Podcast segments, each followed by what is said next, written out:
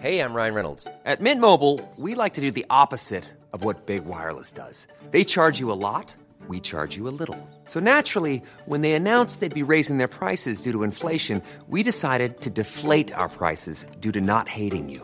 That's right. We're cutting the price of Mint Unlimited from $30 a month to just $15 a month. Give it a try at mintmobile.com slash switch. $45 upfront for three months plus taxes and fees. Promo rate for new customers for limited time. Unlimited more than 40 gigabytes per month. Slows. Full terms at mintmobile.com.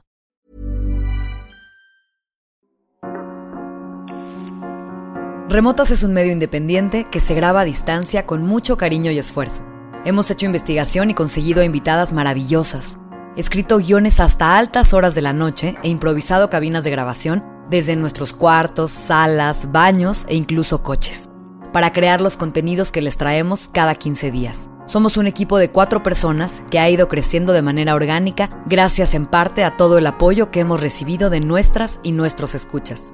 Como todo proyecto, necesitamos ayuda para continuar haciendo este trabajo que tanto nos gusta, por lo que lanzamos una campaña de recaudación de fondos para la investigación, producción y realización de esta y la próxima temporada. Si quieren hacer un donativo al proyecto, pueden hacerlo a través de nuestra campaña en GoFundMe, que está en nuestras redes. Todo aporte suma y es por demás agradecido. Si nos quieren apoyar pero ahora no cuentan con los fondos para hacerlo, pueden ayudarnos compartiendo la campaña en sus redes sociales. Agradecemos a todas las personas que se han sumado a este esfuerzo. Nada sería posible sin ustedes y estamos realmente conmovidas con su apoyo.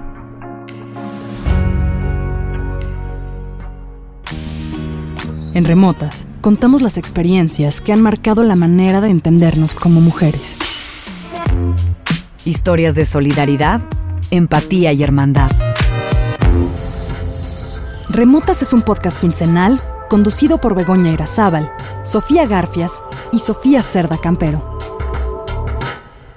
Y evidentemente hay un elemento biológico vinculado a la maternidad. Nosotras gestamos, parimos, tenemos la capacidad de amamantar, pero esto no quita que nuestra pareja, si es un hombre, también se pueda y se debe de implicar desde el primer momento. La oxitocina que se genera cuando tú amamantas a, a tu bebé también se genera cuando tú eres un padre implicado eh, o cuando eres una mamá que no da el biberón, pero solo el hecho de criar, de generar este vínculo con la criatura, también provoca en, ti una serie de cambios, eh, en este caso, ¿no? la generación de oxitocina, que aumenta lo que es el, el vínculo con, con esa, esa, criatura y por lo tanto creo que es muy importante tener en cuenta que cuidar y, y criar no es responsabilidad de la mamá, sino, sino de, de todo el mundo. Y por más que yo le decía es que tengo que trabajar porque tengo que pagar tu escuela y tus cosas, yo no tuve apoyo de su papá. Bienvenidas y bienvenidos a Remotas. Yo soy Begoña Irazábal. Este es el segundo episodio de la tercera temporada y está lleno de voces de mujeres maduras. Es un capítulo que nos gusta justamente por ser intergeneracional, por reunir tantas experiencias. En lo personal, quise hablar de paternidad dentro de la maternidad, y se fue yendo por muchos lugares, pero creo que también de eso se trata remotas, de los intentos por comprender y descifrar algo que todavía no es tan claro, que apenas está cambiando. Por un lado, tenemos a la escritora del libro Mamá desobediente, Esther Vivas, a Sandra Ortega, mamá de Sofía Garfias, un personaje infalible en las historias de las remotas, a mi suegra Ana Signoret y a mi mamá Susana y mis tías Conchita y Lupita Valdés. Es posible que hayamos repetido hasta el cansancio cómo esta pandemia nos ha cambiado a todos, para bien o para mal en varios sentidos. Nos ha dado buenas y malas noticias, tiempo de reflexión, nuevos proyectos, el desenlace de otros, libros, series, películas, nuevas parejas o incluso hijos, como es mi caso. Cambios y cambios que de pronto no hemos podido ni registrar. Nuevas maneras de estar, pensar, tomar decisiones y sobre todo de priorizar. Mi esposo trabaja desde la casa. A veces no se da cuenta y lleva tres días sin salir o va nada más a pasear al perro. A veces a correr en las mañanas. Hace unos días lo invité a mi cena con amigos. Aunque a veces me haga falta hablar y tener espacios con gente, ese día me imaginé que él necesitaba ponerse un poco de loción y cambiarse el suéter, subirse a un Uber y salir, ver la ciudad, adentrarse en el bullicio de la calle. Fuimos a un restaurante que justo abrió hace poco. Un español lleno de aceite de oliva, sal de grano y mucha papa. Es interesante cómo las banquetas cambiaron con las mesas afuera, el espacio público, la habitabilidad de los lugares y sus afluencias.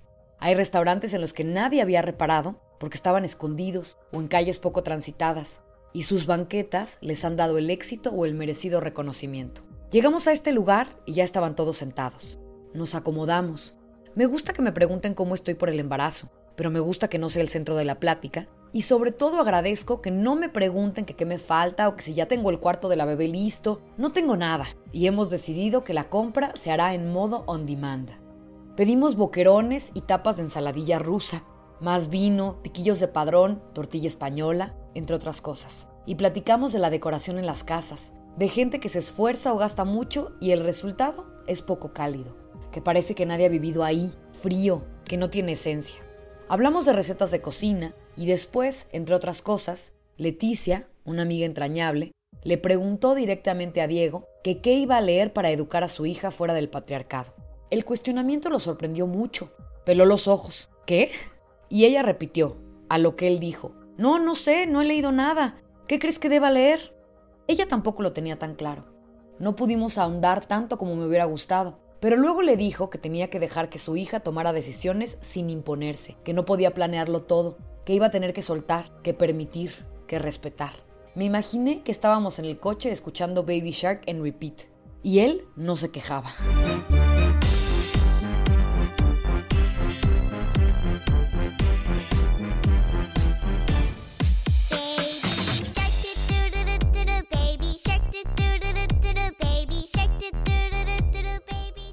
Suena tonto y quizá no es para nada el caso, solo que esto vino a mi mente. ¿Cómo vamos a enseñar a Marina a comunicarse? ¿Cómo forjar sus propios intereses sin condicionarlos o reprimirlos? ¿Cómo darle libertad para tomar sus propias decisiones sin miedo?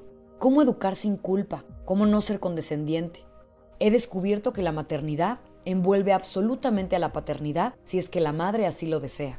Creo que deberíamos de maternizar la paternidad y que se entendiera la maternidad como una responsabilidad no solo de la madre y de esa mujer que tiene un hijo, sino la maternidad entendida como una responsabilidad en la familia de la madre, del padre si lo hay, de todos sus miembros en general. Ella es Esther Vivas, periodista y autora de Mamá desobediente, una mirada feminista a la maternidad. Este libro busca, entre una serie de cuestionamientos, entender la maternidad en un espacio feminista, lo cual supone desmitificar la idea de la llamada madre perfecta para entender que, uno, la crianza no puede depender de una sola persona, y dos, que cada madre es mujer antes que madre con todas las complejidades que ser mujer implica. El problema es que nos miramos en un espejo de la maternidad donde no nos, donde no nos sentimos representadas porque es imposible ser esta mamá ideal que nos dicen que tenemos que ser. Este es un modelo de maternidad inasumible, indeseable, también tóxico.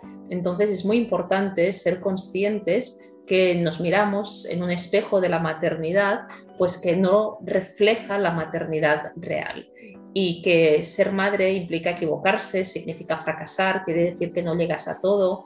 Ser madre eh, es ambivalente por definición, es querer con locura a tu bebé, pero al mismo tiempo necesitar que alguien lo tome porque no puedes más. Es alegría, es cansancio, es felicidad, es agotamiento, eso es la maternidad. Yo desde muy chica quise trabajar.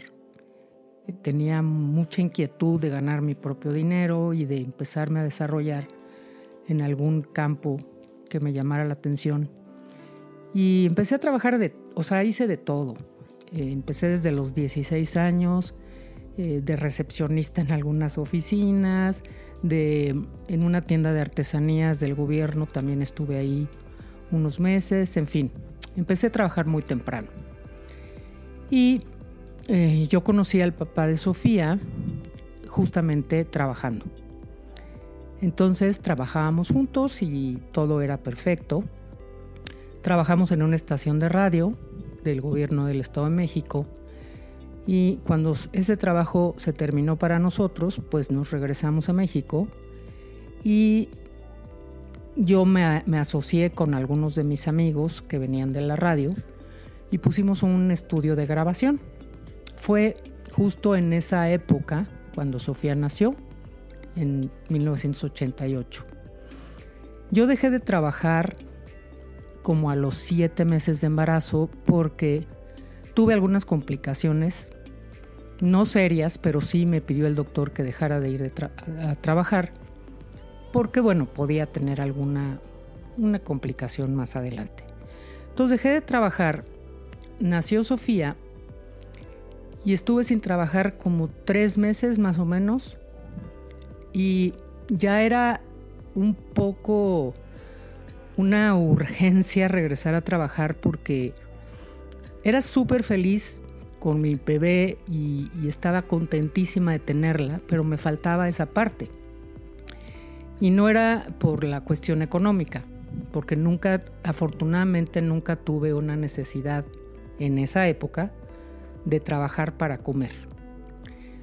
Pero sí me empezó a, a faltar esa parte en mi vida.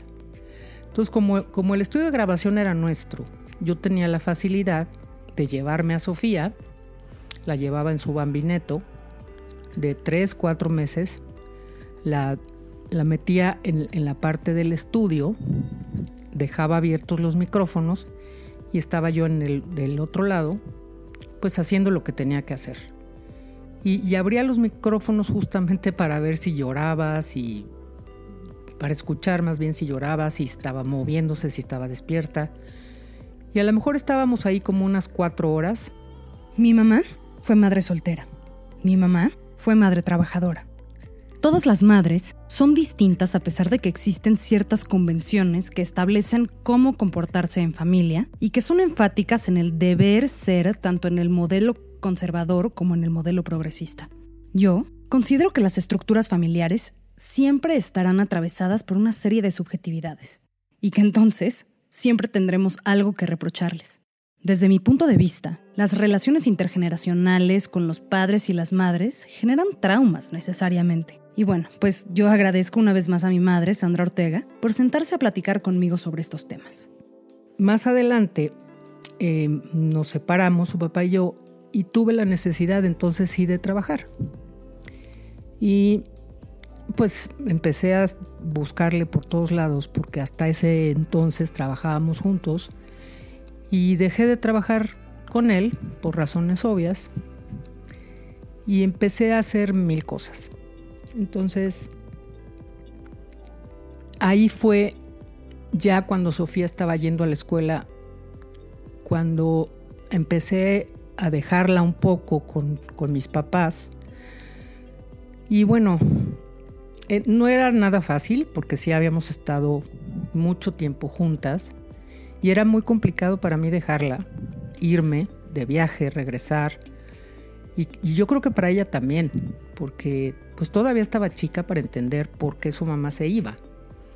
Y, y por más que yo le decía es que tengo que trabajar porque tengo que pagar tu escuela y tus cosas, yo no tuve apoyo de su papá, entonces pues sí era complicado. Y, y te sientes culpable, te sientes...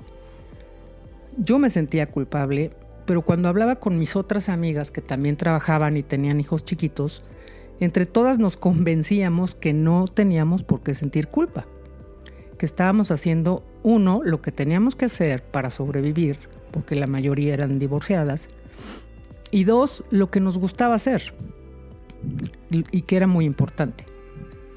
Entonces, a veces la culpa se convertía como en, pues no, no pasa nada, está bien, pero a veces yo sentía eh, cierto, unas actitudes de Sofía que me, que me reprochaba el que la dejara. Y, era complicado, porque pues es una niña y le tienes que explicar a su nivel por qué te tienes que ir. Y a veces no lo entendía. Sí era algo complicado. El otro día, Bego, Sofía y yo recordamos Las batallas en el desierto, de José Emilio Pacheco. Este libro tan maravilloso sobre el México de los 50 que tantas de nosotras leímos en la secundaria. Cuando pienso en los referentes de familia que tuvieron mis padres, pienso justamente en este libro, en Carlitos y su familia católica apostólica multitudinaria, donde los trapos sucios se lavan en casa y el arzobispo dicta los métodos de crianza. Me llegan imágenes de una madre atendiendo a la familia, limpiando, cosiendo, haciendo malabares mientras procura que la cena esté lista para cuando llegue su marido después de una larga jornada de trabajo.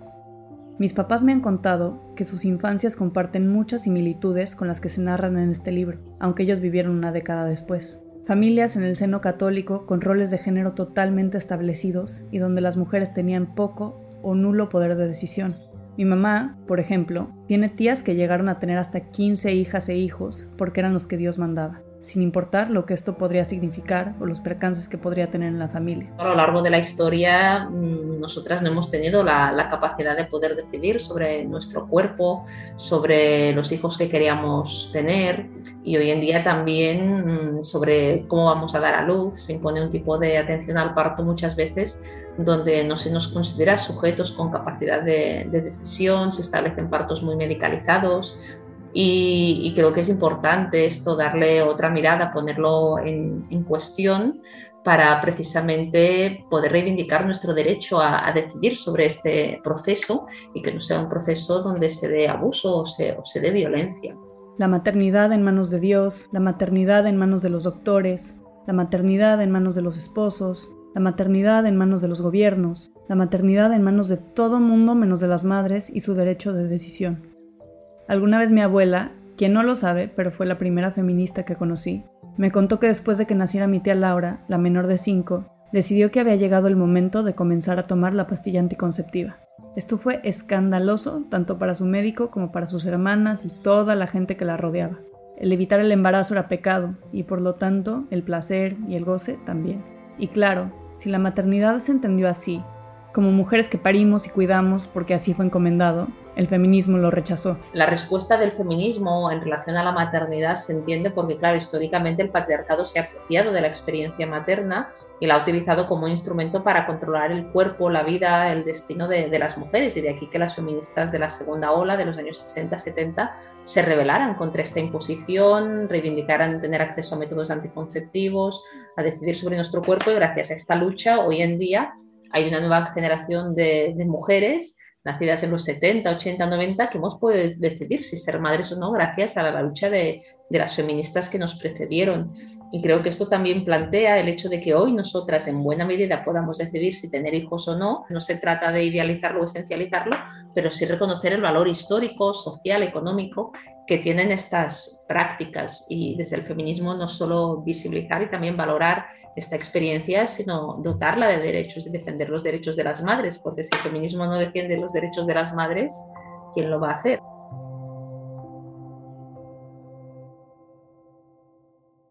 La mayoría de las veces la gente me pregunta cosas de la bebé solamente a mí. Si ya tengo el cuarto, si ya compré el colecho, que si las plataformas de compra-venta de artículos usados, que si cómo usado, qué tipo de mamá vas a ser. Y parto natural, obvio, ¿no? Oye, ¿y si vas a regresar a trabajar? Bueno, porque supongo que si vas a dar pecho. ¿Y ya compraste la carriola? Ay, con las banquetas de la Ciudad de México mejor tener un avión. Oye, ¿quieres que tu mamá te ayude? Hasta ahora sabemos que mi madre fue alguien de trabajo. Hubo muchas dificultades entre nosotras durante mi crecimiento y desarrollo, porque yo no entendía con claridad si trabajaba y estaba ausente por gusto o por necesidad. Recuerdo que siempre me decían, Sofía, tu mamá trabaja por ti. Y eso yo no lo dimensionó hasta ahora que soy una mujer adulta que planea tener una familia. Lo que entonces necesitaba, y no sabía muy bien cómo manifestar, era afecto. Era que me preparara unas jícamas para ir a la escuela. Me faltaba cotidianidad. Sofía empezó a acompañarme en mi trabajo. Más adelante, a los tres o cuatro años, me la empecé a llevar. Eh, teníamos una agencia de publicidad, más bien de comunicación política. Eh, también estaba asociada con una de mis hermanas y otros amigos. Y empezamos a hacer trabajos para Veracruz, para el gobierno del estado de Veracruz. Y iba mucho al estado de Veracruz y en algunas ocasiones pasaba dos o tres semanas allá. Entonces lo que hacíamos era que mi mamá la llevaba al aeropuerto, la dejaba con las aeromosas, la llevaban a Veracruz, yo la recibía en el aeropuerto, se quedaba el fin de semana o unos tres días y de regreso lo mismo. Entonces fui una mujer de trabajo siempre. Mi abuela siempre mi abuela. Fue ella quien me enseñó a no poner los codos en la mesa, a lavarme los dientes tres veces al día, a hacer multiplicaciones y divisiones. Y fue la mujer que me llevó todas las tardes al ballet. Ella, en alianza con mi mamá, mi abuelo y una de mis tías, procuraron enseñarme a ser parte de quien soy hoy. Es importante crear espacios de apoyo mutuo entre madres donde podamos narrar en confianza las dificultades de nuestro posparto, que no podemos más, que estamos hartas, que tenemos ganas de llorar, que ser madre es muy difícil, porque todo esto públicamente como no se nos está permitido, porque si lo dices que eres mala madre, entonces crear estos espacios de apoyo y permitir eh, poder narrar en primera persona estas historias que no son fáciles, creo que es muy importante y también ¿no? proyectarlas públicamente. Últimamente me encanta ejemplificar lo que se dice aquí con películas que veo. Y en este episodio creo que hay dos en particular que ilustran muy bien lo que hemos estado conversando.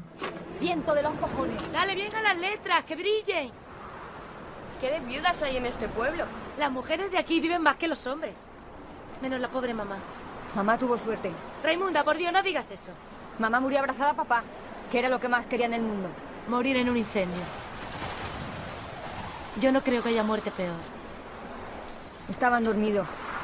Ellos ni se enteraron. De todos modos, ¿qué cosas se te ocurren, Raimunda? A ver, yo podría pasar episodios enteros hablando de cuánto adoro a Pedro Almodóvar y a sus personajes. Pero en este caso tendremos que ser breves, entonces me quiero centrar en Volver, la película del 2006 en la que protagonizan Penélope Cruz, Lola Dueñas y la chica Almodóvar, Carmen Maura, como Irene, la madre de Raimunda y Soledad, quien supuestamente ha muerto y ahora aparece como fantasma en este pueblo supersticioso de la España profunda.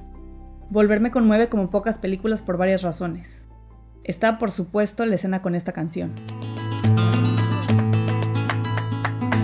Tengo miedo del encuentro con el pasado que vuelve a enfrentarse con mi vida. Esta canción se la enseñó la abuela a tu madre a presentarla al casting de niña Tengo miedo de la noche. Pero más allá, es una historia que hace oda a los cuidados entre redes de mujeres, ya que es notorio que los personajes masculinos en esta película son secundarios, e incluso desaparecen por distintas razones a lo largo de la película. Más bien se trata de hacer un ancla en este pueblo de viudas, de mujeres sin pareja que se las arreglan para cuidarse las unas a las otras. Irene, la madre fantasma, quien cuida a la tía Paula y más adelante a Agustina. Soledad cuidando a su sobrina, hermana, tía y madre. Raimunda cuidando a Paula, y así, consecuentemente, en una telaraña de cuidados que involucran a madres, hijas, tías, sobrinas y las mujeres de alrededor.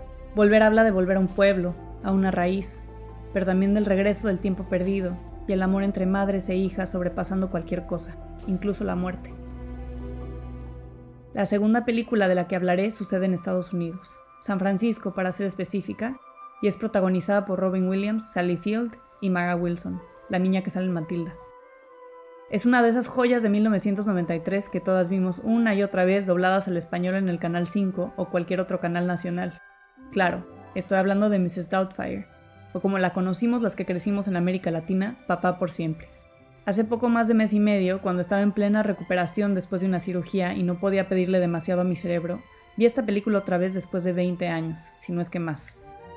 He de confesar que en un principio me volvió a parecer súper entretenida e incluso me dejó con un aire nostálgico de mi niñez. Sin embargo, reflexionando un poco y bajo una revisión más detallada, me doy cuenta que sí hay un subtexto dentro de todo el argumento que es bastante molesto y patriarcal. Esto, por ejemplo. He's half man, half woman. What?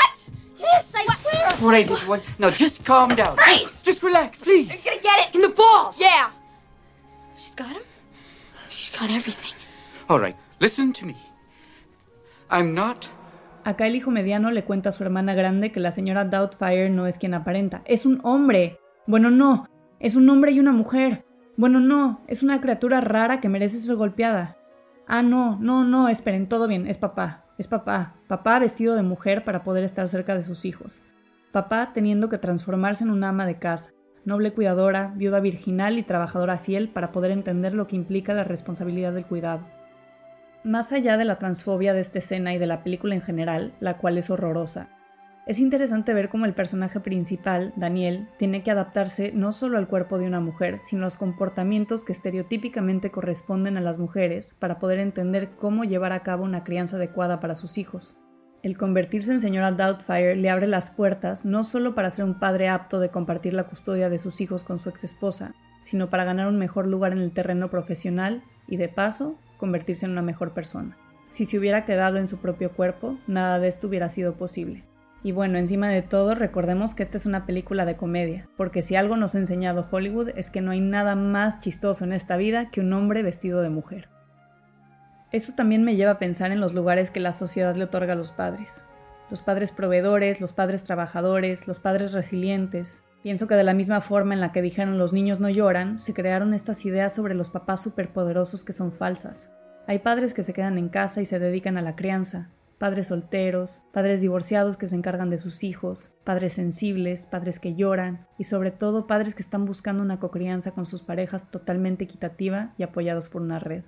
Esto también lo dijo Esther en nuestra conversación las parejas buscan también estos espacios de, apoyo, muchas veces vinculados más al modelo educativo que quieren para, para, sus criaturas, modelos educativos, pues donde hay un peso más importante de lo colectivo, etcétera, y también hay algunos espacios pues mm, de, de, círculos de padres, pero evidentemente son menos y es lógico que sea así porque vemos una sociedad que a quien discrimina en mayor medida es a las mujeres, no es a los hombres, eh, a quien discrimina en mayor medida es a las madres, no es a los padres.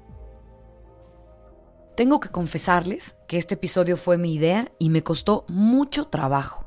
Quería hablar de muchas cosas, de una nueva educación, de la crianza, del padre presente, del padre ausente, de las mamás que se encargan de todo y se pierden en el agotamiento, y la manera en la que deberíamos entender la crianza como algo compartido, colectivo, sin sentirnos juzgadas por nadie, sobre todo por quien quizá quiere ayudarnos o nos habla desde un lugar de amor, porque como ya lo hemos dicho en otras ocasiones, en este tema no se generaliza.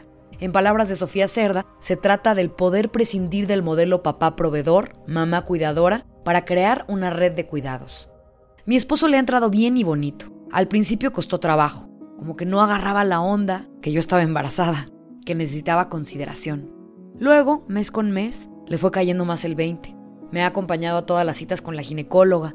Estamos tomando un curso espectacular sobre el parto humanizado, el posparto, lactancia y cuidados del bebé. Me he sorprendido al descubrirlo como otra persona, un padre involucrado, presente, con ganas de estar ahí lo más posible, contento de cuidarme, de cuidarnos.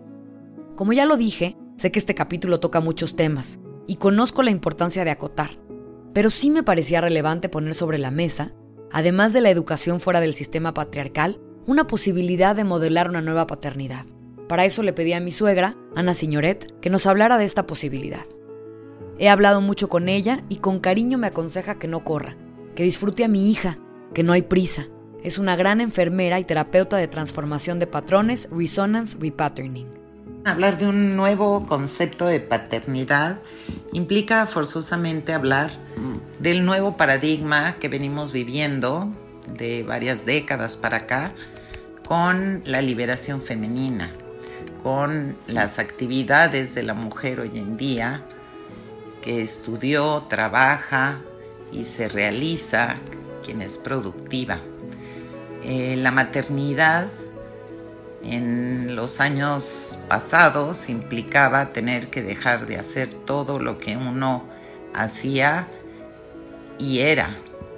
El nuevo concepto de paternidad implica entonces la participación activa del hombre desde la toma de decisión de ser padre, estar atento en el desarrollo del proceso del embarazo, cuidando necesidades también de la madre y evidentemente estar presente desde el principio de la vida de su hijo.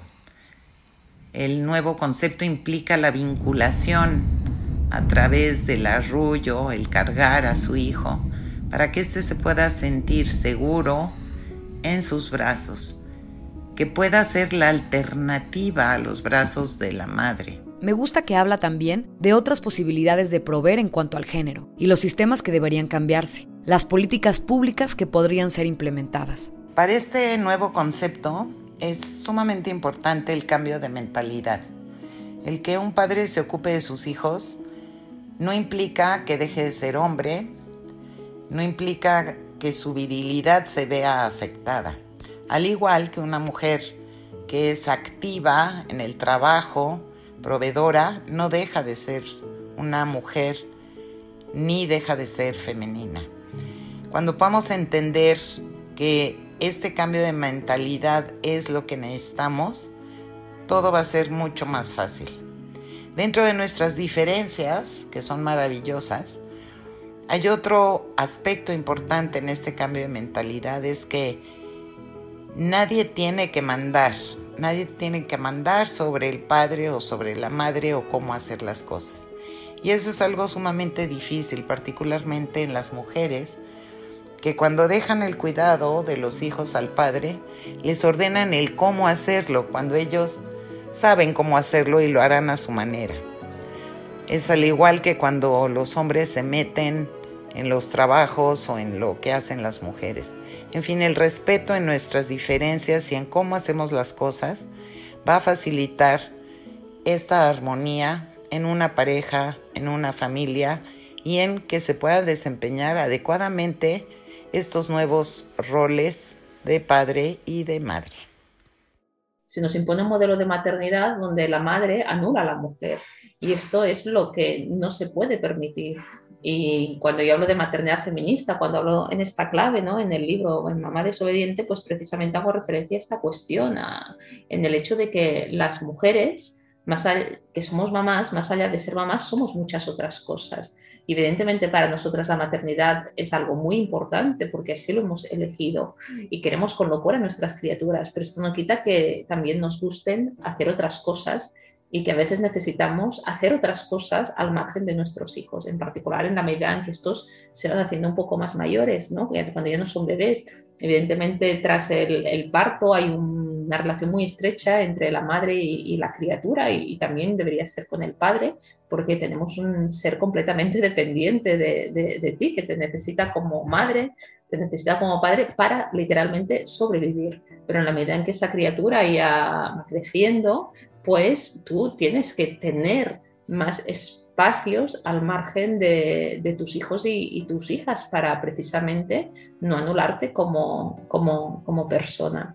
Y precisamente estos casos que tú ahora señalabas y estas reflexiones visualizan el daño que llega a hacer este modelo de maternidad patriarcal que es en realidad tan tóxica. Mi abuela materna, María Guadalupe Suárez, o mi abuela Lupita, sacó a sus cinco hijos adelante ella solita en el norte del país, en Saltillo, Coahuila.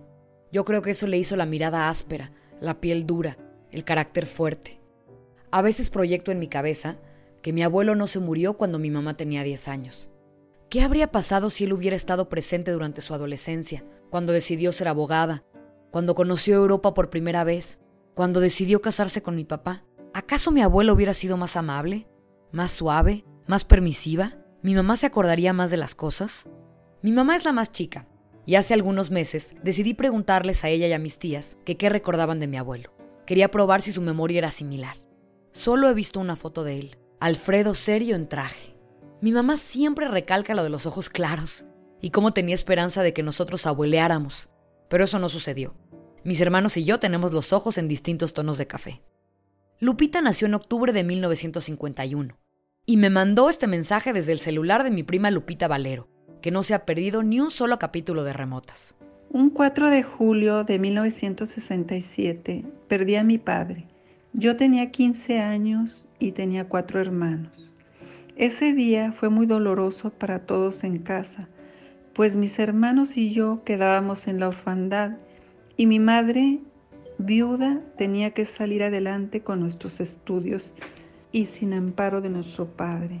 Mi papá fue un hombre bueno y siempre tenía empatía con los demás, con las demás personas. Siempre fue muy generoso y apoyaba al necesitado. No había alguien al que le negara un favor. Recuerdo cuando iba a dejar al colegio a mis hermanos, iba recogiendo a todos los que le pedían ride y con los años supe que mi cuñado Jorge lo conocía por el señor del ride de la camioneta verde, pues siempre le tocó el servicio de transporte. Tengo recuerdos de infancia que no olvido, como el paseo dominical que nos hacía en la plaza de armas, en donde corríamos y jugábamos, escuchando la banda en el kiosco. Otro paseo era ir al cerro del pueblo y subir. Mi papá fue un hombre serio, responsable y muy trabajador. Era una persona sencilla y estaba entregado a su familia. Siempre me condujo por la vida enseñándome y educándome con valores. Agradezco cómo fue mi padre y lo honro así como fue. Siempre lo llevo en mi corazón. Conchita nació en enero de 1954 y me mandó un WhatsApp con el siguiente mensaje. Mi Bego hermosa, te mando este mensaje de voz. No sé si sea lo que necesites. Y si algo no te gusta, me dices y lo grabo de nuevo. Fue lo primero que me salió del corazón. Besos y saludos. Obviamente acompañado de emoticones de amor de tía. Perdí a mi padre cuando tenía 13 años. Fue una muerte inesperada y por ende muy dolorosa. Lo recuerdo como un gran padre haciendo su mayor esfuerzo para darnos la mejor educación, alimentación y siempre preocupado porque no nos faltara nada. Era muy guapo, alto, güero, de ojos azules, muy trabajador.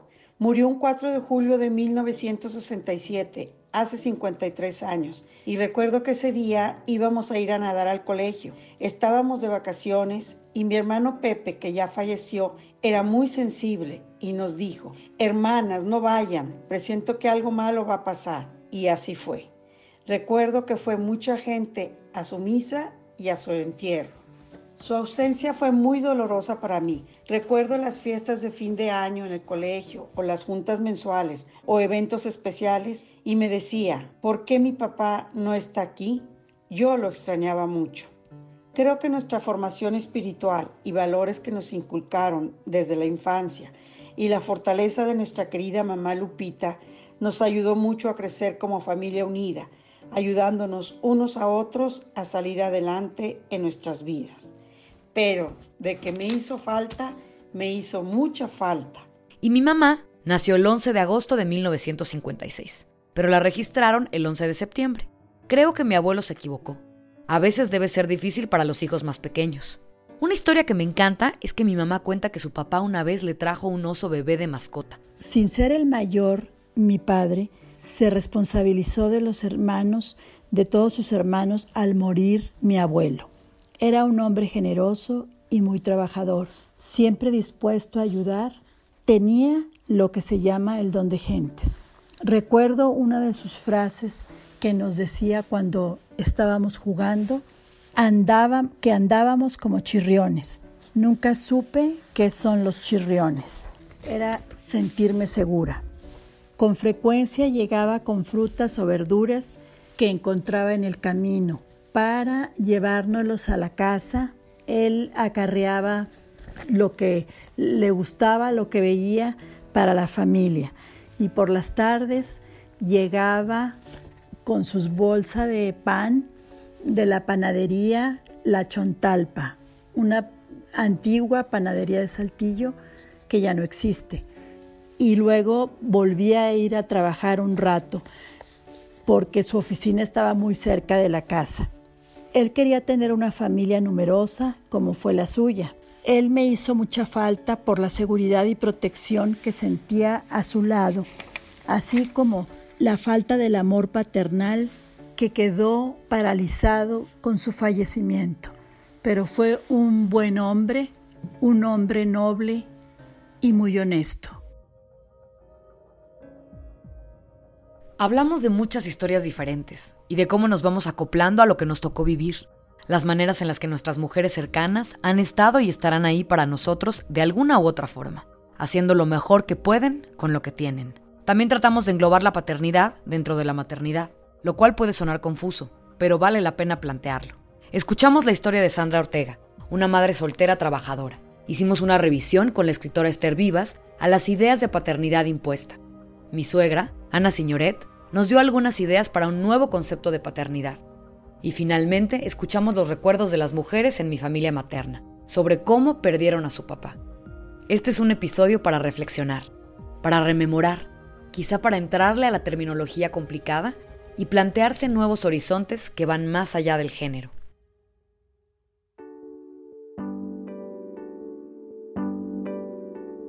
Escucharon redes de crianza en remotas. Agradecemos a Esther Vivas, autora de Mamá Desobediente, una mirada feminista a la maternidad, por compartirnos su investigación, reflexiones y sabiduría. Pueden encontrar su libro en todas las librerías de la Ciudad de México y en varios países de América Latina. También a Sandra Ortega, quien nos ha apoyado desde el inicio de este proyecto, a Ana Signoret y a Susana, Lupita y Conchita Valdés. El guion es un trabajo en equipo realizado por Sofía Cerda Campero, Sofía Garfias y Begoña Zaval. La producción y diseño de sonido es de Daniel Díaz, el Mou. Pueden comunicarse con nosotras a través del correo remotas.podcast.gmail.com y arroba remotas-podcast en las redes sociales. También les recordamos que seguimos recaudando fondos para la investigación, producción y desarrollo de imagen de esta temporada y pueden hacer su donativo a nuestra campaña de GoFundMe. Gracias por acompañarnos en este camino. En Remotas contamos las historias que han marcado la manera de entendernos como mujeres.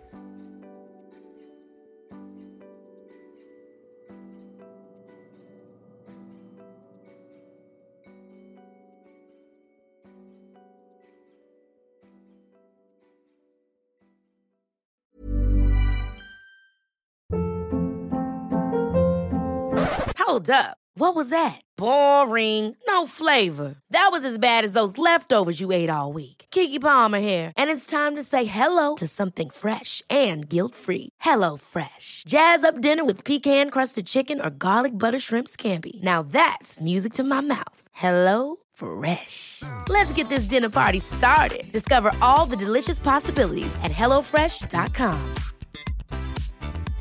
Hey, it's Paige DeSorbo from Giggly Squad. High quality fashion without the price tag. Say hello to Quince.